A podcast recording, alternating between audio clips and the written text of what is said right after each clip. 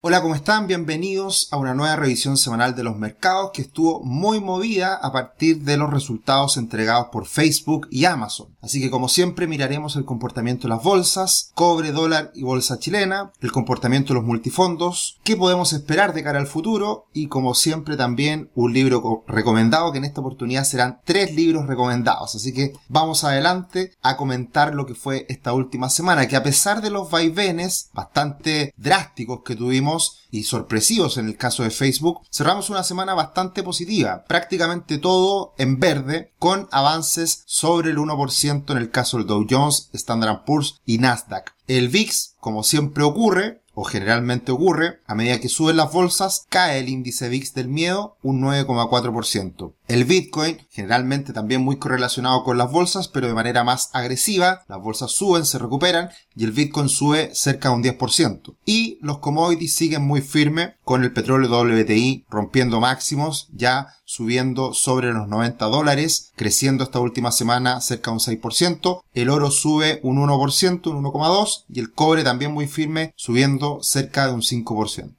Acá podemos ver el tablero bastante colorido en donde tenemos algunas sorpresas muy positivas. Ejemplo, el caso de Amazon, que sube cerca de un 10%, muy buenos resultados entregados esta última semana, y el caso de Facebook no se alcanza a ver ahí, pero está en rojo furioso, con una caída mayor al 20%. Ahí hay un cierto contrapeso, y por lo tanto, en general la semana tiende a ser positiva, porque en general vemos rendimientos positivos del conjunto de acciones. Pero, como siempre, hay algunas que sorprenden también. El caso de PayPal, que cae también más de un 20%. Tesla sube más de un 9%, Google más de 7, Nvidia 6,5 y Microsoft y Apple, que son las grandes tecnológicas, están bastante estables en la última semana. Y bueno, la imagen de esta última semana Investing también, como siempre, muy acertada. Ahí tenemos a los CEO de Microsoft, Google y Apple que están sosteniendo el Nasdaq porque precisamente fueron estas las empresas que entregaron buenos resultados y que siguen muy sólidas, aguantando esta gran caída de las tecnológicas, particularmente con el hecho que vimos esta última semana con la acción de Facebook. Y tenemos ahí a eh, Jerome Powell mirando atentamente cómo hacen la pega estas empresas de sostener a los índices accionarios. Y lo que podemos ver en las últimas semanas en el índice FAN+,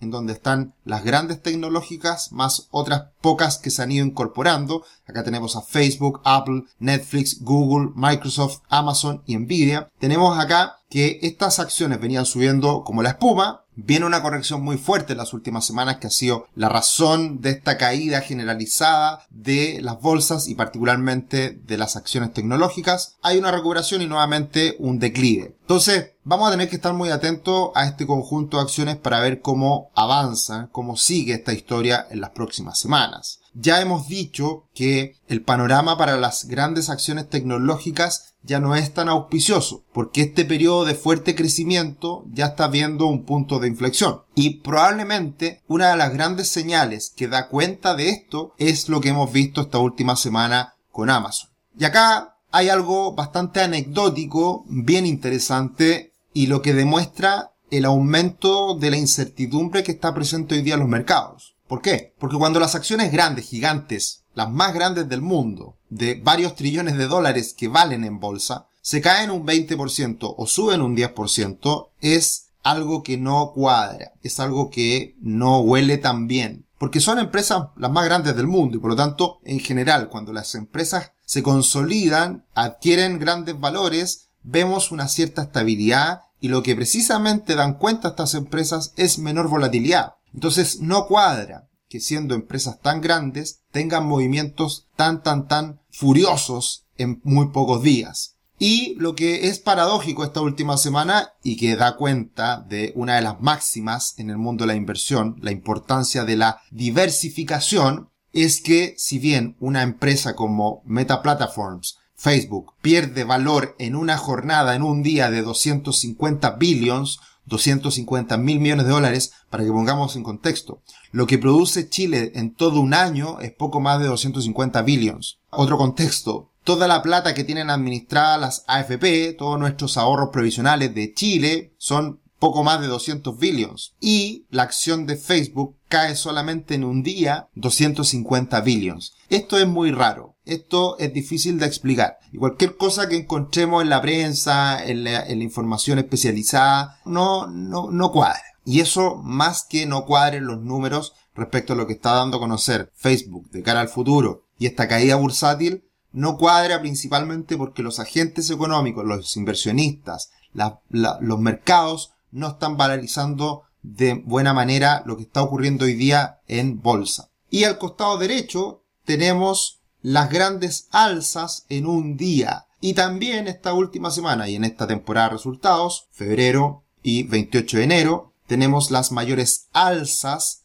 en billions de dos grandes empresas. Amazon aumenta en un día 191 billions de valorización y Apple aumenta en un día 181 billions de valorización. Por lo tanto, acá está la importancia de la diversificación. Mientras una empresa cae 250 billions, hay dos empresas que en las últimas semanas han subido 191 billions y 181 billions en esta temporada de resultados, de entrega de resultados. Por eso nosotros siempre hacemos mención en este reporte semanal de cuándo viene esta temporada de resultados y cuáles son las empresas que están entregando sus números. ¿Por qué? Porque mueve mucho el mercado y nos encontramos con grandes sorpresas de lo que están haciendo las compañías y lo que se espera de cara al futuro. ¿Y qué es lo que se espera de cara al futuro con Facebook? Bueno, este tema del metaverso es lo que está ganando terreno en la propia empresa. Y acá se está dando una situación bien interesante. Por un lado, tenemos las aplicaciones familiares, como le llaman ellos, WhatsApp, Facebook, Instagram, etc. Y tenemos la realidad virtual, que es hacia dónde va Facebook con este metaverso.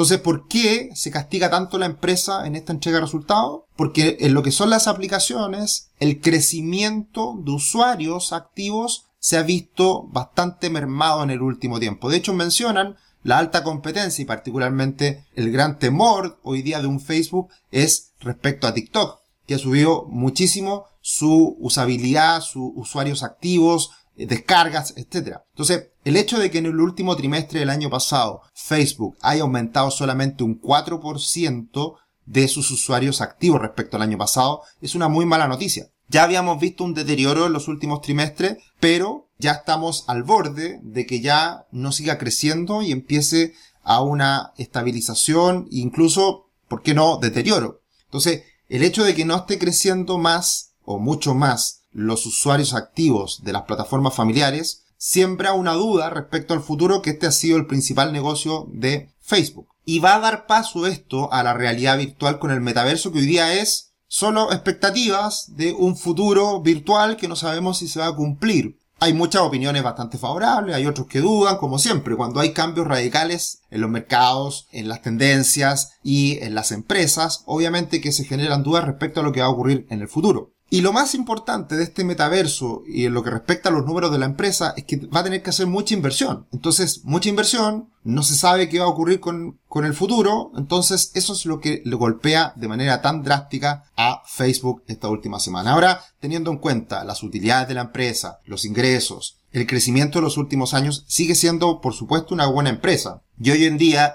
el principal soporte, el principal nivel que hay que vigilar son los 220 dólares, en este caso, de Facebook. Al parecer, ese es un nivel bastante razonable en donde se pueda apoyar esta acción, pero más allá de la acción, de que sea una buena inversión, etc., está dando cuenta de la pérdida de crecimiento después de un periodo extraordinario y qué va a hacer la empresa para seguir creciendo en el futuro y si esas inversiones van a traer los resultados que esperan o no. Y eso es todo en inversiones. O sea, hasta ahora una buena empresa, pero tecnológica en donde el futuro es un desafío. Eso es muy interesante de poner en contexto y porque esto se puede extrapolar al resto de empresas tecnológicas y de lo que estamos viviendo en el mundo. Post pandemia, en donde tuvimos un gran crecimiento para estas empresas, pero la duda es qué seguirán haciendo en el futuro y cómo se van a seguir desarrollando todas estas empresas. Hace mucho rato, por el tamaño que han alcanzado empresas como Apple, Amazon, Google, Microsoft y Facebook, la duda está en cómo van a seguir potenciando el crecimiento futuro.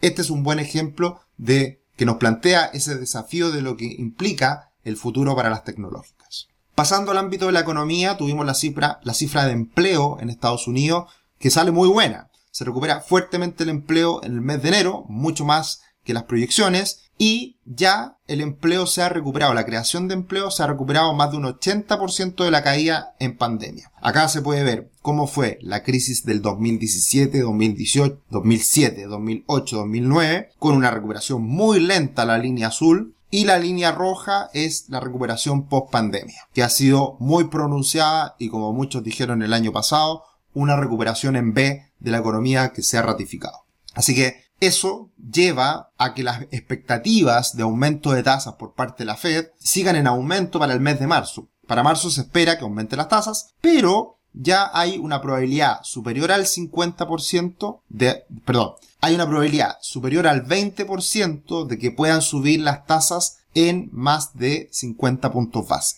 Lo que hoy día el mercado espera es que suba la tasa 25 puntos base en marzo, está descontado, pero está aumentando la probabilidad de que aumente la tasa en 50 puntos base para el mes de marzo. Y esto va de la mano con el aumento en el precio del petróleo, que no para de subir, está sobre los 90 dólares, máximos del año 2014, sigue subiendo el petróleo muy fuerte, obviamente mirando de reojo lo que pasa con Rusia y Ucrania, y por otro lado tenemos a la inflación a nivel global, que está en niveles máximos de muchos años, décadas, sobre el 6% con tranquilidad, y por lo tanto el hecho de que la inflación no pare y además con la expectativa de que si el petróleo sigue subiendo, siga firme la inflación también, esa es una mala noticia para las cifras que vienen en los próximos días. Así que, ¿cuánto subieron la tasa la Fed en marzo? 25 puntos base. Es lo esperado. Pero si suben 50 puntos base, ay, ay, ay, cuidado, porque puede generar bastante repercusión en los mercados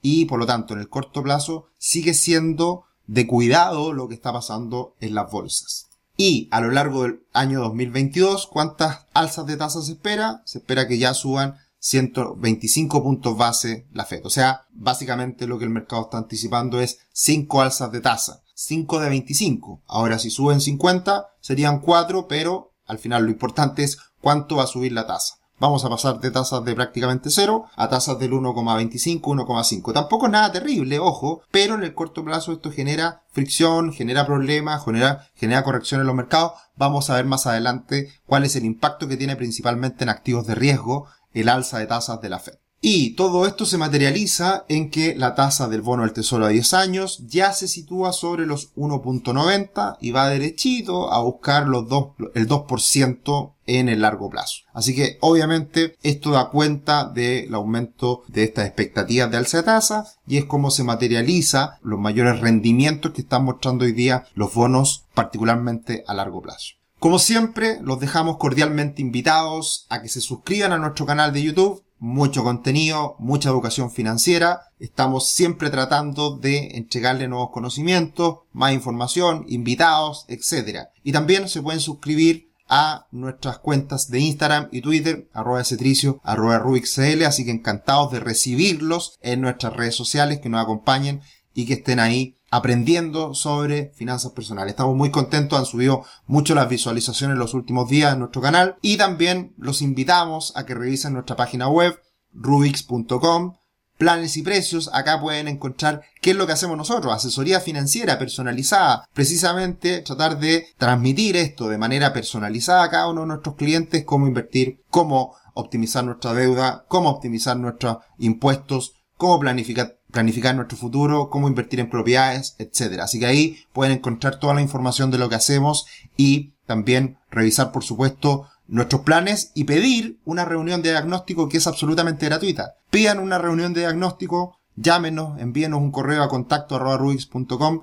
Encantado vamos a estar ahí de sentarnos, conversar y explicarles lo que hacemos para ayudarlos en planificar su futuro financiero. Pasamos al cobre y dólar. El cobre nuevamente se recupera sobre 4 dólares con 50 centavos. Un comportamiento muy estable en los últimos meses y con espacio para poder seguir creciendo hasta la resistencia importante hoy día en 4 dólares con 80 centavos. Veremos cómo evoluciona el cobre en los próximos días. El dólar se recuperó bastante en la última semana lo habíamos hablado hace algunos días atrás que ya al parecer había tocado piso el dólar y podía recuperarse hasta niveles de 8.35, 8.40, incluso un poquito más arriba. Al parecer está haciendo harto ruido lo que está pasando en la Convención Constitucional. Todavía no hay nada definitivo, pero las comisiones están haciendo cada barbaridad que obviamente da mucho temor. Todo eso se tiene que votar posteriormente en el Pleno. Así que nada asegura que todas estas aberraciones que estamos viendo día a día salgan adelante. Pero obviamente eso genera ruido y también está impulsando el dólar en el corto plazo, asociado también a la recuperación que está teniendo el dólar en el extranjero, en el mundo. Y en la última semana también tuvimos el IMASEC, el índice mensual de actividad económica subiendo un 10%, probablemente el último crecimiento de dos dígitos que tendremos en el último tiempo, cerrando un muy buen año, diciembre del 2021, aumenta fuertemente el comercio, sigue siendo positivo el hecho de que exista tanta liquidez en los hogares chilenos por los IFE, por los retiros del 10%, que, como sabíamos, como lo dijimos, esa plata se retiró y no necesariamente se gastó en ese momento, sino que se guardó para cuando la situación mejorara